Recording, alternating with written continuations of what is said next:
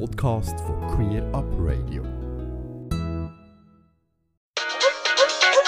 Queer Movie. Ja, vom Donnerstag 3. bis Mittwoch 9. November findet in Bern bereits zum 25 plus 1 der Moll das LGBTI Filmfestival Queersicht statt. Nach zwei Jahren mit Einschränkungen soll das Jahr hoffentlich umso mehr gefeiert werden. Ja, und um äh, ein bisschen die diesjährige Ausgabe ein bisschen mehr darüber zu erfahren, begrüße ich hier im Studio jetzt ganz herzlich Dana und der Claudio vom Queersicht OK. Die beiden betreuen den Bereich Medien und PR und der Claudio ist zusätzlich noch Co-Präsident. Ja, hallo Dana und Claudio. Hallo, ciao. Hallo. Schön, dass Sie. Danke, dass ihr Zeit nehmt, äh, hier zu kommen und dass ihr unseren HörerInnen einen kleinen Einblick in das diesjährige Queersicht-Programm gebt. Ja, für Personen, die nicht wissen, was Queersicht ist, wie würdet ihr das in ein paar wenigen Sätzen beschreiben? Es ist für mich einmal ähm, für jemanden, der sehr gerne Filme hat, der sehr gerne queere Filme hat, ist mal eine Gelegenheit, um die auch auf der grossen Leinwand zu sehen, wo für Filme, die vielleicht sonst nicht Gelegenheit hätten, im Kino zu kommen und vor allem für Zielgruppen, für unsere Zielgruppe, für unsere Community eigentlich auch sind, ja, eine Chance, mal ein bisschen queer Joy zu sehen. Und gleichzeitig finde ich, ist es auch eine wunderbare Plattform, um eben queere Realitäten um einem breiten Publikum zu zeigen. Heutzutage sieht man ja viele queere Filme auch im normalen äh, Kinoprogramm, sage ich mal. Man sieht im Fernsehen relativ viel Film. Warum braucht es euch immer noch? Warum sind ihr immer noch sinnvoll? Wer auf Filmfestival geht, äh, unabhängig davon, ob es ein Queers ist oder ein normales, ja, Anführungs- und Schlusszeichen, ähm, wird dort immer wieder auch Filme entdecken, die es nie wie auf äh, die Leinwand schaffen. Und das ist bei uns genau so. Wir haben sehr viele Filme, die wahrscheinlich nie einem breiteren Publikum werden gezeigt werden, die aber durchaus extrem relevante Themen ähm, behandeln und einen Einblick geben in Welten, wo man sonst einfach keinen Einblick haben kann, wenn man den Film nicht gesehen hat. Und in dem Sinne finde ich es eben nach wie vor sehr, sehr wertvoll, dass es Festival wie unseres, aber auch die anderen queeren Festivals in der Schweiz gibt, in der Queersicht stehen nicht nur ihr zwei, sind zwei aus dem OK-Team. Wer ist Queersicht, so organisatorisch gesagt? Es ist dieses Jahr eine extrem grosse Gruppe. Wir sind 25 Leute. Mega viele neue. Mega viele neue, mehr als die Hälfte sind neue Leute, die sind dazugestoßen. Und zusammen ziehen wir das jetzt durch, extrem selbst organisiert. Eine mega coole Truppe einfach. Ich bin das ja auch das erste Mal dabei, von dem her ist es auch noch spannend, wieder mal eine neue Liste dabei haben. Für mich haben wir jetzt das erste Mal von der anderen Seite dabei zu sein. Kennst du die Anfänge, Claudia? Dabei bist du wahrscheinlich selber noch nicht. Nein, vom Alter her wäre es zwar schon gegangen, aber ähm, ich war dann noch überhaupt nicht aktiv in der Queer Community.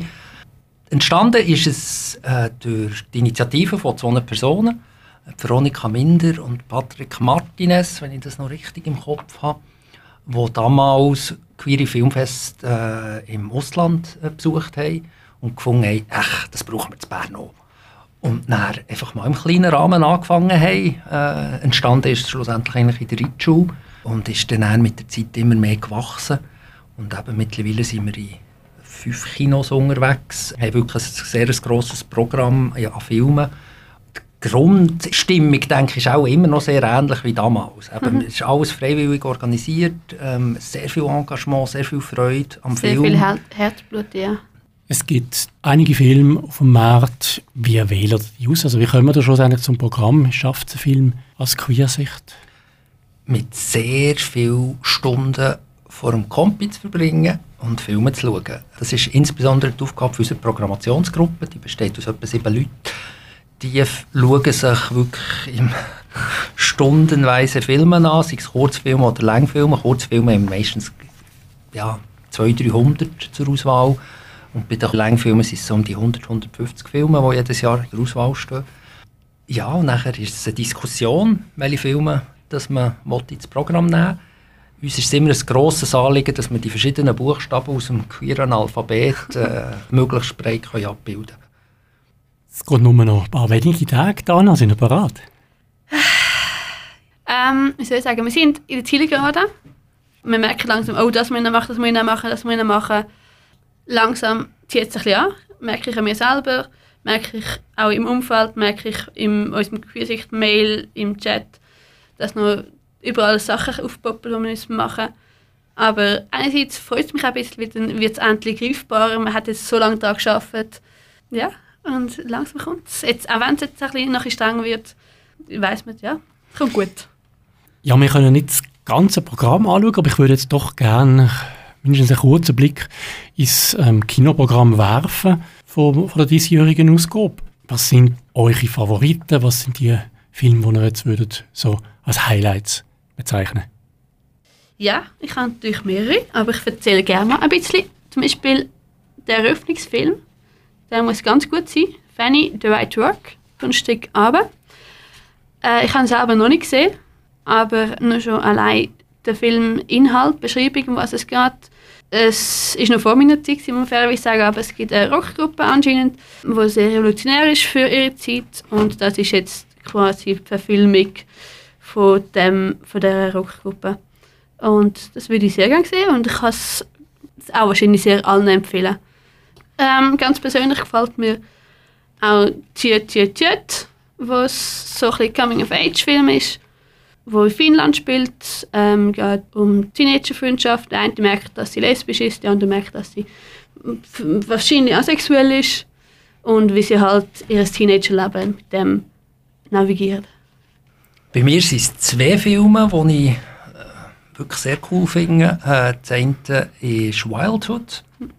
Das ist ein Roadmovie von einem Indigenen in äh, Kanada, wo nachdem er jahrelang von seinem Vater belogen ist worden, ob die Mutter noch lebt oder nicht, irgendwann sich auf die Reise macht mit seinem Bruder zusammen, um die Mutter zu finden. Und dort näher auch noch Leute trifft und die ganze queere Thematik auch noch so reinfließt, ist wirklich ein ganz schönes Roadmovie. Und der zweite ist einfach Klamauk, äh, würde ich sagen ist Cop Secret, mhm. ein isländischer Film, der am Filmfestival Locarno gelaufen ist letztes Jahr. Ich habe den dort gesehen. Und ja, wer gerne Die Hard sieht, vielleicht auch noch ein bisschen James Bond und das Ganze noch mit einer queeren Einlage, der muss den Film definitiv anschauen. Also, man darf von Gewalt nicht Angst haben, weil es ist sehr gewalttätig in diesem Film. Aber man kann sehr viel lachen und die ganze Geschichte ist wirklich einfach zum zum Grölen und irgendwo eben auch schön, dass sich ein Regisseur mal so das typisch heteronormative Genre an dem angenommen hat und eine queere Story reinbringt. Also wirklich sehr, sehr empfehlenswert. Wisst ihr gerade auswendig, wie viele Filme es total sind? Es sind 32 Langfilme mhm. und 23 Kurzfilme. Genau, das Kurzfilmprogramm das ist auch immer etwas Spezielles. Genau. Gell? Das ist immer eigentlich eines der Highlights. Da kann man eigentlich davon ausgehen, dass das immer ausverkauft ist. Also wer mhm. Kurzfilme schauen will, geht dort möglichst schnell auf den Vorverkauf, der seit dem 20. Oktober läuft und dort einen von diesen drei Blöcken anschaut. Zwei ersten, dort kann man abstimmen, welches das der beste Kurzfilm ist. Dort vergeben wir dann die rosa Brille, das ist unser Preis für den besten Kurzfilm. Und wir geben einen Preis für den kontroversesten Film, also dort, wo am meisten einen gut und äh, schlecht, und Schlusszeichen gefunden haben. Und das Publikum bestimmt dort. Ihr habt es ja schon angesprochen, neben dem Film gibt es auch immer noch ein Rahmenprogramm. Jetzt dieses Jahr ist zusätzlich noch das Jubiläum, das ihr nachträglich feiert. Erzähl doch einfach mal ein bisschen, was es denn noch als zusätzliche Veranstaltungen gibt. Also sicher, was hervorheben ist, was wir glaube sonst so in diesem Rahmen nicht gemacht hätten, ist so ein Programmpunkt Visions of Queerness heisst er. Er ist so ein bisschen ja, ein bisschen Retrospektive, wo so ein bisschen ähm, schauen, wie haben sich die Filme gewandelt, wie ist, wie ist die Ausdrucksform. Und im Rahmen von dem Visions of Queerness gibt es zwei äh, Diskussionsreihen, also zwei Vortragsreihen. Und wer da zwei Filme in Retrospektive zeigt, Watermelon Woman und Neuland, wenn es mir recht ist. Genau, dort sind zwei äh, ProfessorInnen aus Deutschland, die kommen, die wirklich auf diesem Gebiet, also queeren Film, äh, zum Teil auch forschen und uns dort sicher einen spannenden Einblick geben können. Äh, ein anderes Spezialevent, das was sehr stark mit Filmen zu tun hat, ist Medione so ein eine Wundertüte, ist eine Masterclass oh. mit dem Regisseur Jan Soldat. Der Jan Soldat ist ein Dokumentarfilmer aus Deutschland, der wirklich sehr äh, spannende, aber auch extrem fordernde Dokumentarfilme macht, wo wirklich so ein bisschen an Grenzen sind zwischen der Doku und dem Porno. Und er wird Rede und Antwort stehen, wie er seine Filme macht. Und ich finde es gerade darum so spannend, auch wenn man vielleicht jetzt Mühe hat mit dem Thema Pornografie, aber er schafft seine Protagonisten, sind eigentlich immer nur Männer, so sensibel und so einfühlsam zu porträtieren äh, über Thematiken und Tabus, die ja, sonst in Filmen eigentlich nicht siehst. Und ich finde, er muss ganz offensichtlich einiges schaffen, für dass er die Leute dazu bringt, zum Teil auch vor der Kamera Sex zu haben zusammen und auf eine Art Sex zu haben, die eben überhaupt nicht massentauglich ist in dem Sinn. Also von dem her gesehen, die Masterclass freue ich mich sehr drauf. Die findet am Freitagnachmittag statt. Ist auch gratis. Das sind so die, die filmnahen Rahmenveranstaltungen. Daneben haben wir aber auch unseren klassischen Programmpunkt, den wir jedes Jahr hatten, vor Corona unsere Lounge, die vom Freitag bis am Sonntag offen hat. Wir haben sogar eine Überzeitbewilligung bekommen, also man kann wirklich sehr lange bis morgen, sicher bis morgen um zwei und wenn noch genug Leute um sind, die auch noch ein bisschen länger bei uns äh, sich aufhalten. Und der Brunch am Sonntag ist auch äh, so ein Highlight. Da gibt es allerdings dieses Jahr eine Änderung. Die Leute müssen sich bis am 1. November quasi anmelden, äh, damit wir ein bisschen abschätzen können, wie viele Leute es kommen, damit wir den Food Waste möglichst gering halten können. Und last but not least, unsere Party im Gaskessel. Dort machen wir ein Wagnis. Wir wollen beide Kessel bespielen. Im einen gibt es traditionell, wie es immer eine Party ist, elektronische Musik. Und im zweiten Kessel gibt es Poppix. Ich sage dem Hits and Shits. Ähm, wir könnten mal Bravo-Hits-Musik sagen. Genau. Also, Je nach ähm, Alter wahrscheinlich, genau. was einem selber betrifft. Also für einen ist, ist Quersicht Party nicht nur elektronisch, sondern eben wirklich auch sehr poppig. Von dem her gesehen, wenn du Lust hast, dann komm doch auch an die Party. Es wird sicher mega cool in einem Safe Space, das ist uns sehr, sehr wichtig. Lassen uns doch zum Schluss nochmal die wichtigsten Informationen zusammenfassen, also insbesondere von wann bis wann das Festival ist, wo es stattfindet. Wir fangen an am 3. November mit dem Eröffnungsfilm im Kino ABC. Und es geht dann weiter bis am kommenden Mittwoch, am 9. November, in den Kinos ABC, Rex, Cinematte, Kellerkino und Kino in der Ritschule.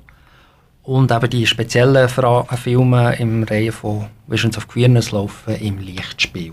Das ist das Jahr neu. Genau, und dann der Kulturpunkt ist wie immer Betonhalle. Dort haben wir auch noch zum Abschluss dann das Mickey Blanco Konzert. Genau, das ist eine Co-Produktion, die wir machen mit B-Flat.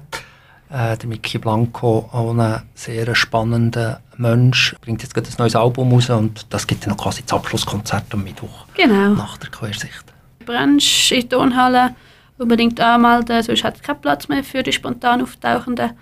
Und Vorverkauf ist auf eventfrog.ch für die Kinos und auf petsy.ch für die Party. Oder auf der Gaskessel-Webseite oder auf der Quersicht-Webseite finden wir auch die Infos zu den Tickets. Genau, ich denke auch das ganze Programm. Und für die, die jetzt vielleicht nicht gerade sich so gut auskennen zu Bern, also wie ich beispielsweise, die finden auch alles auf der Webseite. Vielleicht sagst du nochmal schnell. Quersicht.ch und äh, wir haben ein wunderschönes Programmheft, findet man auch überall ein bisschen Bern verteilt. Wunderbar, dann vielen Dank euch, dass ihr hier in die Studie gekommen sind. Dana, Claudio und natürlich viel Erfolg bei der Ausgabe 2022. Merci vielmals, dass wir kommen dürfen und ja, freue mich extrem. Das ist wirklich so quasi die Batterie, die wir jetzt anzapfen für die ganze Arbeit. Also ich freue mich riesig darauf. Ich mich auch. Kommen zahlreich. Und äh, ja, es wird eine gute Zeit, es wird ein gutes Festival. Wir freuen uns. Ganze Sendungen und mehr findest du auf queerupradio.ch.